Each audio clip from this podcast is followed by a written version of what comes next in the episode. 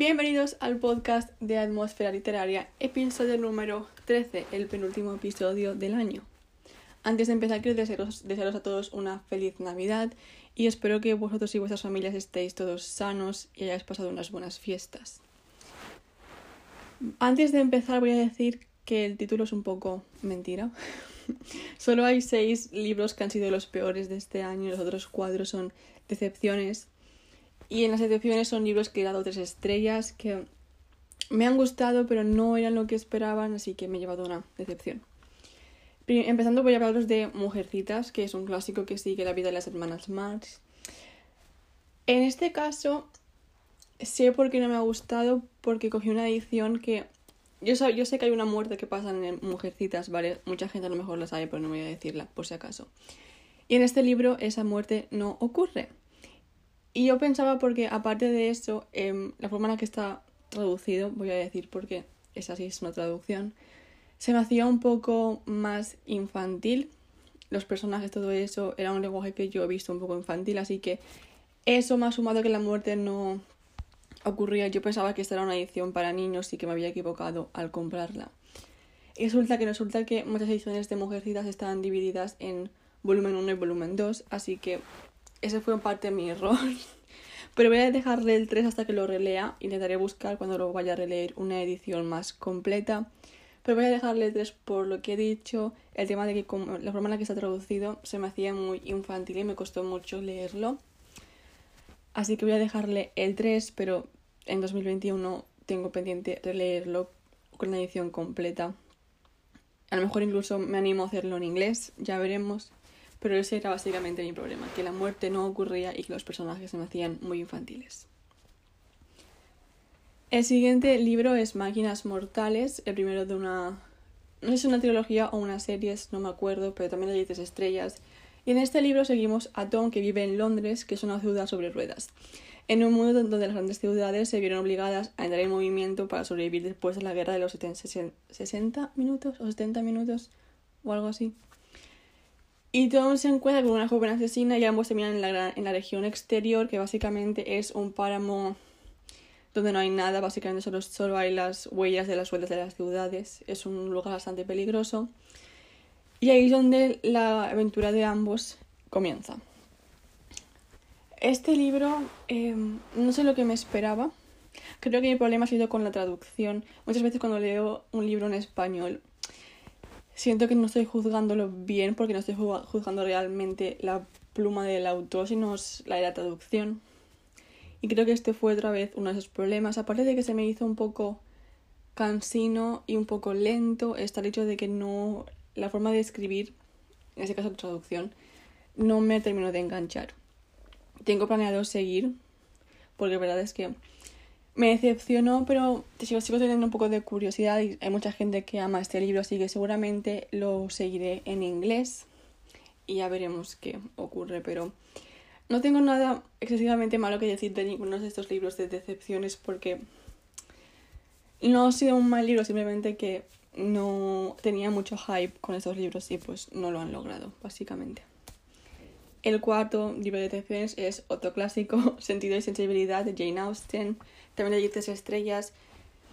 Y este es uno de estos casos en los que a veces cuando veo reseñas en Goodreads me da un poco de rabia porque la gente hará muy mal, pero muy muy mal del autor un libro. En algunos casos tienes que saber diferenciar si es que el libro está mal escrito, está mal hecho, o es que simplemente ese autor o esa historia no es para ti. Y esto es lo que me pasó a mí con Sentido de Sensibilidad. Amo a Jane Austen, pero la historia de este libro no era para mí. En este libro simplemente seguimos a Marianne y Eleanor, dos hermanas, mientras se abren camino en la sociedad de Londres después de la muerte de su padre. la historia se me, se me hizo aburrida. Sé que hay algunos diálogos, algunas escenas que me gustaron mucho, bien muy interesantes, pero en sí me costó un mes entero, todo este mes de, de diciembre me costó de leerlo, lo empecé el 3 de diciembre, creo que lo terminé la semana pasada. un viernes creo. Se me hizo muy lento, mm, la historia no me llamaba, los personajes no me terminaron tampoco de gustar mucho. Ninguna de sus hermanas me gustó, encontraba fallos a las dos. Y simplemente la escritura, incluso siendo una traducción, porque no me atrevo a leer clásicos en inglés. De momento no, no la primera vez que los leo. Traducción estaba muy bien, pero la forma de escribir, la atmósfera que la autora crea es genial. No tengo ninguna pega con la forma de escribir de Jane Austen, simplemente que esa historia no era para mí. Y no hay nada malo en admitir que a veces no es culpa del autor o de cómo está escrito, simplemente que es una historia que no te llama y ya está. Así que, eh, por supuesto, os animo a coger este libro si estáis interesados, porque como he dicho, esta vez ha sido mi culpa, no la del libro por ponerlo en otras palabras. Y la última decepción del año ha sido Sombra y Hueso, Shadow and Bone, el primer libro de lo que se llama trilogía Grisha, pero que realmente su nombre es trilogía de Sombra y Hueso. En este libro seguimos a Alina. Es el primer libro que Leigh Bardugo creó del Grishaverse. Luego está Seis de Cuervos y luego creo que va El Rey Marcado. Por este libro seguimos a Alina, que se quedó huérfana después de la guerra y ahora es un, creo que es una soldado, en plan, no, sé, no lo explica mucho porque solo es el primer capítulo que la vemos en ese ambiente, pero básicamente es una soldado junto a su mejor amigo Mal, que es lo único que tiene en el mundo, ya que cuando ambos son huérfanos, si no me equivoco. Pero Mal recibe un ataque en la sombra, que es una oscuridad antinatural repleta de, de monstruos que aísla al país de otro país. Básicamente eran como el mismo país, pero luego se creó la sombra como que se dividieron si me acuerdo bien. y con ese ataque, Alina revela un poder que ni ella misma sabía que tenía. En consecuencia de eso, Alina es llevada a la corte real para ser entrenada como una grisha, que son un grupo de magos de élite comandados por el Oscuro o The Darling en inglés. Van a hacer serie de la Grishaverse. Yo, por si tenéis curiosidad de leer los libros antes de ver la serie, lo comento. Mi problema con este libro, el principio y el final son magníficos. El principio y el final son de verdad, increíbles. Para mí me falló lo que hay en medio. Eso que me se hizo muy lento. Eh, Alina me gusta, es un buen personaje, me gustó mucho, pero me faltaban más cosas. Y el problema principal, un popular opinion, es el oscuro de Darkling. Porque yo veía en Twitter que mucha gente se volvía loca con este hombre, que decían que no sé qué, no sé cuántos. Y no sé si es porque yo ya sabía que él era como el villano de la historia, que no me sorprendió su actitud ni nada de lo que hace. No sé si fue eso, pero mi perro está ladrando, disculpad si lo escucháis. Pero no, le cogí, no veo la fascinación con el oscuro. A lo mejor en el segundo o tercer libro hay más sobre él y digo, como, vale, soy enamorada de este señor. Pero por ahora no, luego es eso que la historia por el medio se me hizo un poco lento, esperaba más del libro y no sé, en un principio le di cuatro estrellas y luego recapacitando lo bajé a tres porque me faltaban cosas. Y es que es eso, es que el principio es increíble, en plan me enganchó, luego el final me volvió, a enganchar las últimas páginas, pero el medio es... Eh, no sé. Pero tengo planeado terminar la trilogía porque quiero releerme luego. Seis de cuerpos en inglés para ver la serie porque sí que tengo un poco de curiosidad. Y la gente me ha dicho que el segundo libro es mejor, así que crucemos los dedos. Ahora ya vamos con los peores libros de este año. Realmente no me gusta hablar mierda de libros y no es mi intención, pero sí que hay un libro aquí que mm, no voy a contenerme porque ni lo terminé y voy a dejarlo para el final justamente por eso. El primero es I'll Never Tell, que es un thriller de misterio. Si me acuerdo bien, em, es, sobre un campamento en el que ocurrió como un asesinato que no se resolvió. Amanda, la mejor amiga de... No me acuerdo de los nombres, lo siento, solo me acuerdo del nombre de Amanda, pero básicamente el campamento es de una familia, ¿vale? Y todos los hermanos van, iban al campamento cuando eran más pequeños. Y Amanda era la mejor amiga de una de ellas, que creo que su nombre es Margot o algo así, es un nombre francés que no sé pronunciar. Y Amanda muere y no, no se resuelve y entonces el campamento como... El campamento sigue, pero no es como antes, muchos de los hermanos dejan de ir, en plan, se olvidan completamente del campamento. Creo que solo hay unos pocos que se quedan a hacer trabajos ahí. Y años más tarde los padres de la familia que tiene el campamento de los hermanos mueren, entonces ellos tienen que volver para hacer como un funeral y se encuentran que en orden de recibir su herencia tienen que resolver el asesinato. Es un misterio thriller drama familiar básicamente porque el padre piensa que su hijo cometió el asesinato ya que estaba en la isla con Amanda antes de su muerte. Mi problema con este libro es que ninguno de los hermanos me cae bien. Ninguno. no había uno que soportase, de verdad es que ninguno me caía bien. No me interesaban sus vidas, en plan cuando están, porque tenemos todos puntos de vista de diferentes hermanos a lo largo del libro, en plan, tanto en el presente como en el momento en que ocurre el asesinato. Y cuando se pueden hablar de que si tienes un novio y que no sé qué, o que si no sé cuántos, me daba igual, no me interesaba para nada. Eh, creo que es más que nada una historia sobre los dirigida por los personajes y el hecho de que no me interesen los personajes no es una no es bueno, no es bueno. Y luego está el hecho de que era muy predecible quién es el asesino. Es muy predecible. Es que lo adiviné creo que a la mitad del libro o algo así. Y de verdad mm, me costó, no me costó terminarlo porque en parte quería ver si tenía razón, pero no, no me interesó para nada, para nada.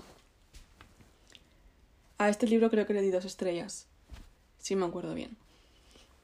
Luego tenemos When the Sky Fell on Splendor, que es de ciencia ficción y básicamente lo que os puedo contar sin hacer spoiler es que son un grupo, perdón, son un grupo de amigos que están explorando como una casa abandonada en el campo y algo cae del cielo, cuando van a explorar lo tocan y se desmayan y se levantan con tipo de poderes. Y pues empiezan a, a buscar el alienígena, porque parece un disco de volador de estos. No sé mucho de alienígenas. y empiezan a buscar, se van metiendo como en, una, en un enredo con el FBI, cosas así, en plan. La premisa está chulísima. Ahí yo soy una persona que me quiero leer más ciencia ficción y vi ese libro recomendado a una youtuber que yo sigo, americana, que también lee mucha ciencia ficción. Y a él le encantó el libro. Más que nada porque yo como ella me gusta mucho cuando en los libros hay un grupo de amigos. Porque esos temas de me gustan. Es una cosa que... Si es un libro que hay un grupo de amigos, voy a leerlo. Pero no es lo que me prometieron, para nada. En plan, le di una estrella a este libro. Es muy lento, en plan. Al, principio pasan muchas cosas por el tema de que encuentran la cosa de esta calle del cielo, la tocan, tienen poderes y X cosas más que pasan. Pero después es todo más de lo mismo. Ellos metiéndose en X lugares en busca de alguna explicación y nunca es nada. No es... Um, no. Encima también está el tema de que el grupo de amigos, este super amigos que me habían vendido, yo no lo vi. Veo a cinco personas, creo que son, dos son hermanos, que todos han pasado por una tragedia. A Arthur y no me acuerdo el nombre de la protagonista, porque básicamente yo soy la que cuenta la historia. Se les murió el hermano mayor, luego a otra se le murió el tío, a otro los padres, en el mismo accidente que ocurrió como un año, hace años atrás o algo así. Yo veo un grupo de gente que son amigos entre comillas porque todos han pasado por una tragedia y ninguno fuerza a ninguno a hablar de ello. Se esconden muchos secretos, Arthur con su hermana es. Arthur es un personaje que lo he odiado, lo he odiado totalmente. Ese tipo de personaje que puede tener una rendición al final, que de hecho la autora lo hace, pero no me importaba, para mí sigue siendo una mierda de persona. Luego también, hablando un poco de los personajes, pues que me acuerdo de esta, creo que se llama Nick, que es el típico personaje del que me hubiese enamorado si hubiese tenido más desarrollo. Porque ese es otro problema que los personajes en sí no, tienen mucha evolución y desarrollo, porque incluso al final siento que no han cambiado mucho desde el principio. No sé cómo explicarlo, simplemente no vi ese sentido de familia, de amigos que eliges para que sean tu familia. Porque cuando al principio veía que no se llevaban, se llevaban bien, pero realmente no se escondían muchas cosas, dije, bueno, a lo mejor con todo lo que está pasando aprenden a confiar los unos en los otros o algo por el estilo. Yo, para mí, eso yo no lo vi. Luego está el tema de eso, de que no hay mucha evolución, en plan, todo se queda muy igual. Y luego está el final, que aunque es un final bonito y puedo ver porque la gente le gusta, no es lo que yo estaba esperando y por eso me decepcionó tanto. También está hecho de que la forma de escribir de la autora no me terminó de convencer. Pero creo que mi problema básicamente fue con los personajes y que la trama era muy lenta y aburrida hasta el final. No sé, no fue lo que esperaba, le di una estrella y lo siento mucho, en plan es que no, para mí no, no era. El tercer libro es The Starless Sea o El Mar de Estrellas. No puedo deciros de qué va porque a día de hoy, pese a haber terminado el libro, no entiendo de qué va el libro. Ese es el problema con el libro, que no entiendo de qué va. El libro empieza con que seguimos a, creo que su nombre es Ezra, que es un niño que, em, bueno, es un, ya es un, en ese caso ya está en la universidad, ¿vale?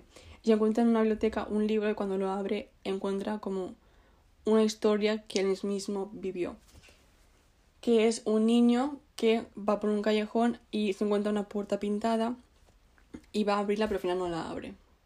Y eso es lo que luego él, cuando coge el libro en la biblioteca, ve. Obviamente es un libro que, que está él dentro. Y luego, claro, él ve esto y se pone a investigar por qué ese libro, por qué en ese libro está él en plan, ¿por qué? Y es que le di creo que dos estrellas y eso es porque la escritura es perfecta, en plan, no tengo nada que quejar en la forma en que la autora escribe, es preciosa. Pero son palabras bonitas que no tienen ningún sentido juntas, porque es que no sé, no puedo explicarte de qué va.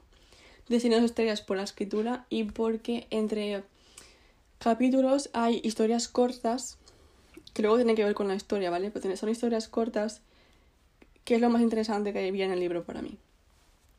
De verdad, es lo más interesante que viene el libro para mí.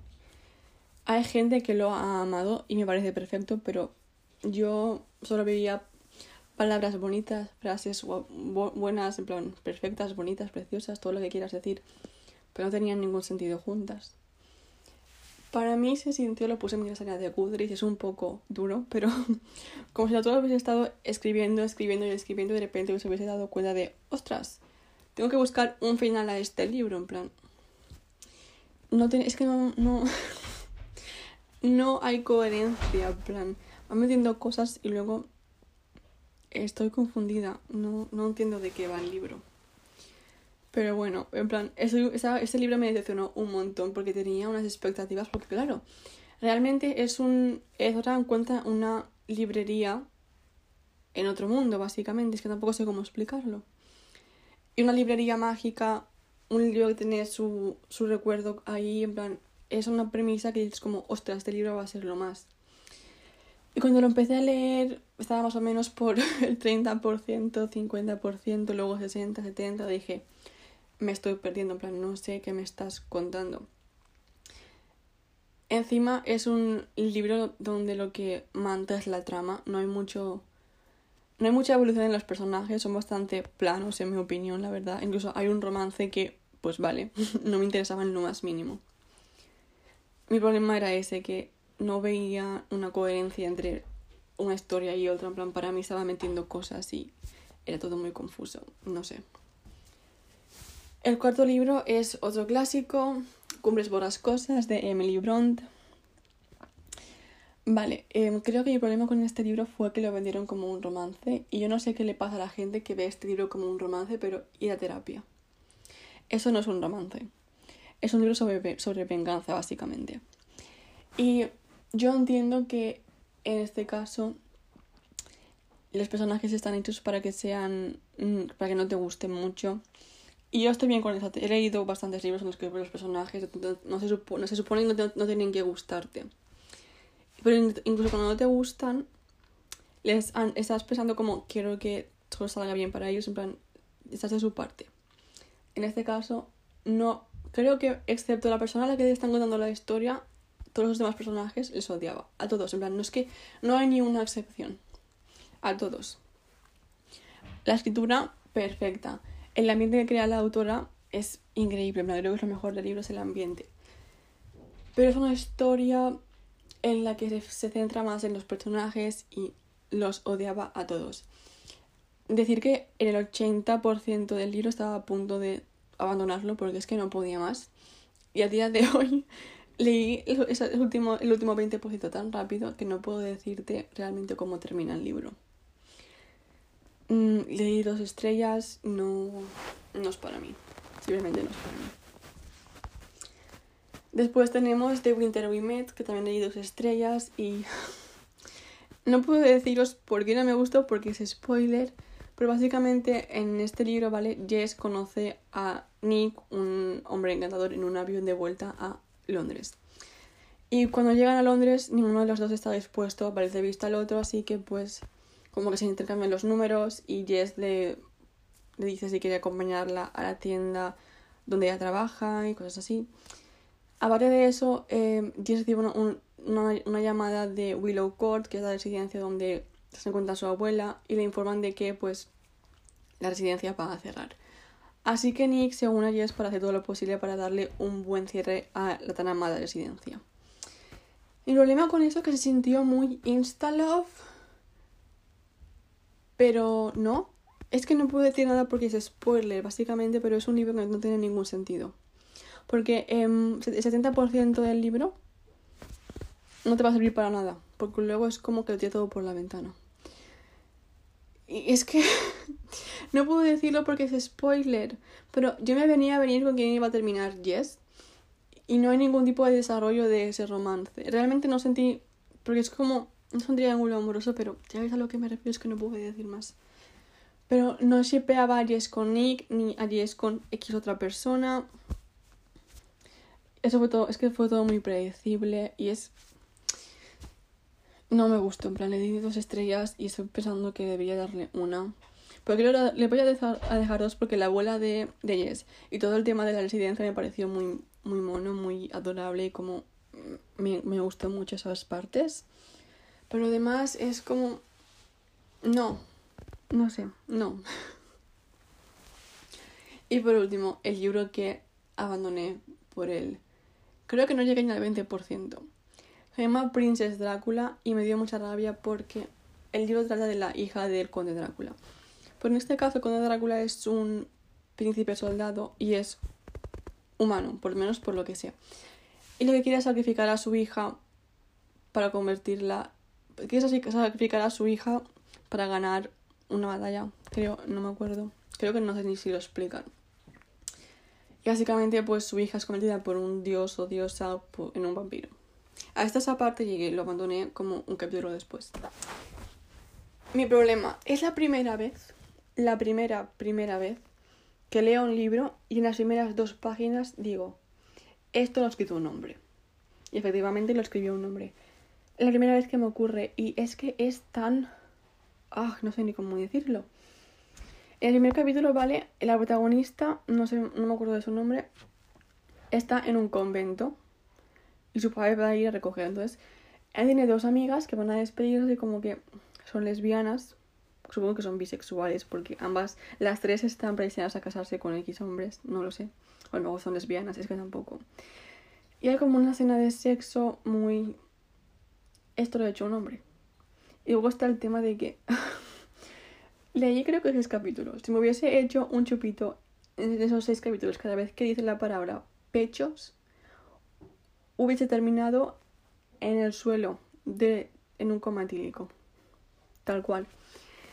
Es que la primera vez que describe a una de las amigas, lo primero que dice es algo tipo: Sus pechos eran tan grandes que ni siquiera la ropa puritana del convento los podía esconder. plan, ¿qué cojones? No hace falta describir los pechos de una mujer para describir cómo es. Luego está que en esos seis capítulos la protagonista pasa más tiempo desnuda que vestida. ¿Por qué razón? No lo sé. Luego está el hecho de que cinco hombres más su padre la desnudan para sacrificarla, en plan, vale, la manosean como les da la gana. Luego está el hecho de que la escena de sacrificio, ¿vale? Em, invocan a algo, porque no sé si es hombre o mujer, porque, atentos, la describe como unos pechos enormes y con unos pezones blancos puntiagudos. Y también tiene pene. Es que es tan poco elegante, porque puedes describir pechos y escenas de sexo de forma elegante, pero Es que para mí era el hecho de la forma en la que se fijaba siempre que una mujer entraba en escena, lo primero que escribía eran sus pechos. Y, y es que luego de terminarlo, entré a Goodreads para ver las reseñas de la gente que lo había terminado. Y todos dicen que es más de lo mismo. Y hay un, una reseña que dice que la primera vez que la protagonista tiene sexo con un hombre, lo, lo que dice es que es mucho mejor que el sexo que tenía con sus amigas. Vale, el ego frágil de los hombres, en mi opinión. Plan, mira, es que me da igual si me llamáis feminista o lo que sea. Ese libro es asqueroso. Es que de verdad. Nunca me había pasado esto de leer un libro y decir esto está hecho por un hombre. Pero es que enseguida, en la primera escena que hay con estas tres amigas juntas, lo deduje enseguida. La forma en la que alaban a los hombres, en la que sus pechos son descritos, es todo me dio mucho asco y aunque me parece interesante la trama y me gustaría seguir, no creo que lo haga. No creo que lo haga. No tengo ganas de leer la palabra pecho cada dos líneas, la verdad. Luego también un, otra reseña decía que la protagonista pasaba el 80%, 90% del libro desnuda. No tengo ganas. En plan, una persona lo describió este libro como soft porno, básicamente. No tengo ganas, paso. Este libro... Ah, de verdad es que no puedo. Es una trilogía. Y he leído las señas del segundo libro que se pone más interesante. Pues siguen diciendo que es más de lo mismo. Pechos por aquí, pechos por allá. No tengo ganas. Eso es todo por hoy. Esos son mis top 10 peores libros del año barra 4 decepciones. Mañana os traeré el libro de mi top 10 favoritos, más algunos extra que no explicaré de qué van, pero diré nombres. Espero que os haya gustado. Mm, no suelo hablar de libros que odio. Tampoco es que odie muchos, menos el de Princess Dracula, los demás no están. Bueno, y de Winter Metal, tal vez, los demás. ¿Eh? Pero como era ya estamos llegando al final de año, pues quería hacer un top 10 de los que me han encantado y de los que pues no me han gustado así también doy un poco mi opinión de... No, tampoco quiero que el podcast siempre sea alabando libros que me han gustado, también tendré que hablar de los libros que no y el por qué. Así que bueno, espero que os haya gustado. Si habéis leído alguno de estos libros, dejadme, os habéis puesto sus opiniones en Twitter. Mi Twitter es aida barra baja am13. Yo encantada, encantada de recibir feedback y de tener una conversación sobre estos libros. Y bueno, nos vemos mañana para otro episodio. Gracias por escuchar y recordad que sea lo que sea, puedes con todo. Adiós.